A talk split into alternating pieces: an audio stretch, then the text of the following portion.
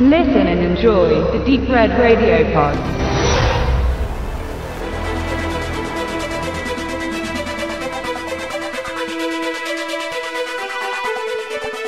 Was machen superreiche Eltern, deren Sprösslinge sich nicht an ethische und gesellschaftliche Normen halten, über alle Maßen verschwenderisch leben und glauben, neben ihnen ist jeder andere Mensch nur die Hälfte so viel wert wie er selbst? Man schickt sie in ein exklusives Bootcamp, um ihnen klarzumachen, dass ihre Privilegien keine Selbstverständlichkeit sind. Nachdem Kyle im Vollrausch mit dem Auto einen Unfall gebaut hat und durch unterlassene Hilfeleistung beinahe seine Beifahrerin gestorben wäre, zieht sein Vater die Notbremse und schickt ihn von Amerika aus auf eine schottische Insel, wo er und einige gleichgesinnte Jugendliche bzw. junge Erwachsene das harte Leben ohne Komfort und geldbedingter Machtposition erleben, repressive erleiden sollen. Sozusagen eine erzieherische Schelle Deluxe.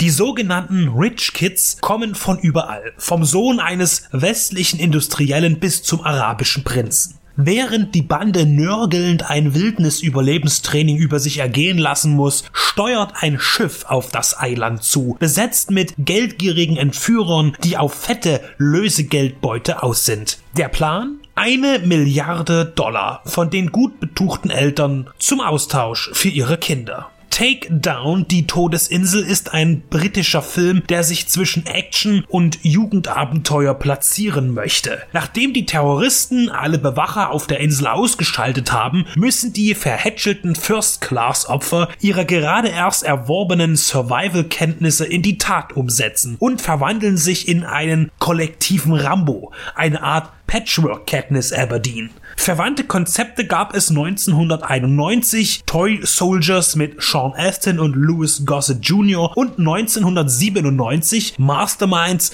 der Patrick Stewart als Geiselnehmer anbot. Beide Beispiele sind im Vergleich zu Takedown sehr viel schneller und unterhaltsamer umgesetzt. Das Thema wurde so lange nicht mehr bedient und durfte nun gerne wieder auftauchen, aber es fehlt an Kraft, Kinetik und schlichtweg an Spannung. Dabei sind die Aussichten zuerst gar nicht so übel. Als erwachsener Hauptdarsteller mimt der deutsche international beschäftigte Sebastian Koch Kyles Vater.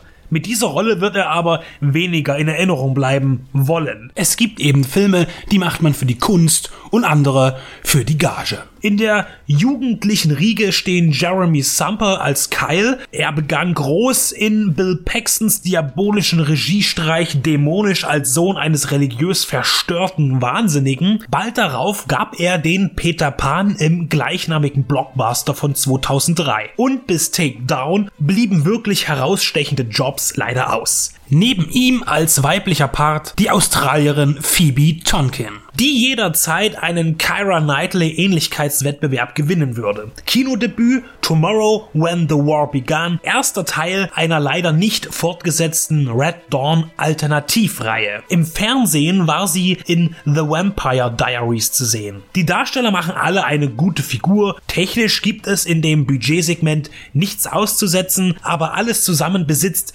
keine Ausdruckskraft. Auch gibt es zu viele Logiklücken. In einem solchen Film sind sie durchaus erlaubt, aber wenn sie zu groß werden, dann ist das auch für eine fiktive Erzählung schwer verzeihlich. Wenn John McLean in einem Hochhaus alleine 20 Schurken zur Strecke bringt, dann ist das ebenso fantastisch. Aber sein brachial cleveres Vorgehen macht ihn in der Story glaubwürdig. Das Verhalten fast aller Charaktere in Takedown ist aber nicht mit der vorherrschenden Realität vereinbar. Kein Scheich würde seinen Nachwuchs zur Bestrafung und zur Erziehung auf eine schottische Insel schicken. Und die Sicherheitsvorkehrungen für die von Entführungen bedrohten Kinder der milliardenschweren noch Erziehungsberechtigten sind einfach lächerlich. Nervig ist auch die von der Schwedin Julia Ragnarsson gespielten, natürlich auf der Seite der Bösen agierenden, nennen wir sie vorsichtig Killer Bitch. Ihre Person ist einfach zu übertrieben und ist unter anderem mitverantwortlich für das Ungleichgewicht von Takedown.